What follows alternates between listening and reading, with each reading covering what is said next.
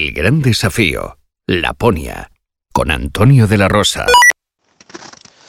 Bueno, dos días y medio duros cruzando el Parque Nacional Urco-Kelkonen. Eh, bueno, eh, por suerte uno de los días he podido dormir en la cabaña Lukuri, pero, pero el otro, bueno, dormido cerca de otra cabaña que no había visto en el mapa a dos kilómetros y bueno, dormido a muchísimo frío. Por la mañana en la puerta de la cabaña marcaba menos 33 grados, la verdad es que la temperatura ha sido bastante horrorosa, pero bueno, eh, eh, tengo buena ropa, buenos sacos, la tienda de campaña y bueno, no, no ha habido no ha habido problema por tener que soportar esta temperatura.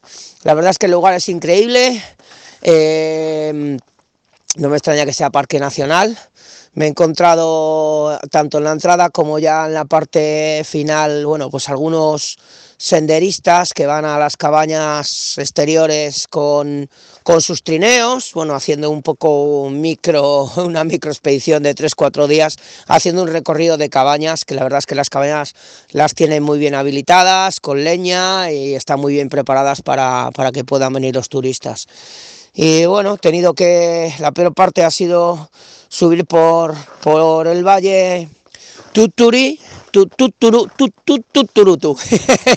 El nombre, son nombres un poco impronunciables finlandeses y la verdad es que, que bueno, te he ido por dentro del río, eh, ha sido bastante dificultoso, he tardado unas seis horas en recorrer un tramo de apenas 10 kilómetros, pero bueno, es lo que hay, no, no va a ser todo rápido. Bueno, a ver si consigo llegar ya al PC25, ya fuera del Parque Nacional, y, ya agarro la, última parte de la carrera que parece que va a ser bueno, un poquito más, más llevadera y confío en que la temperatura mejore. Bueno, un saludo amigos, adiós, chao, chao.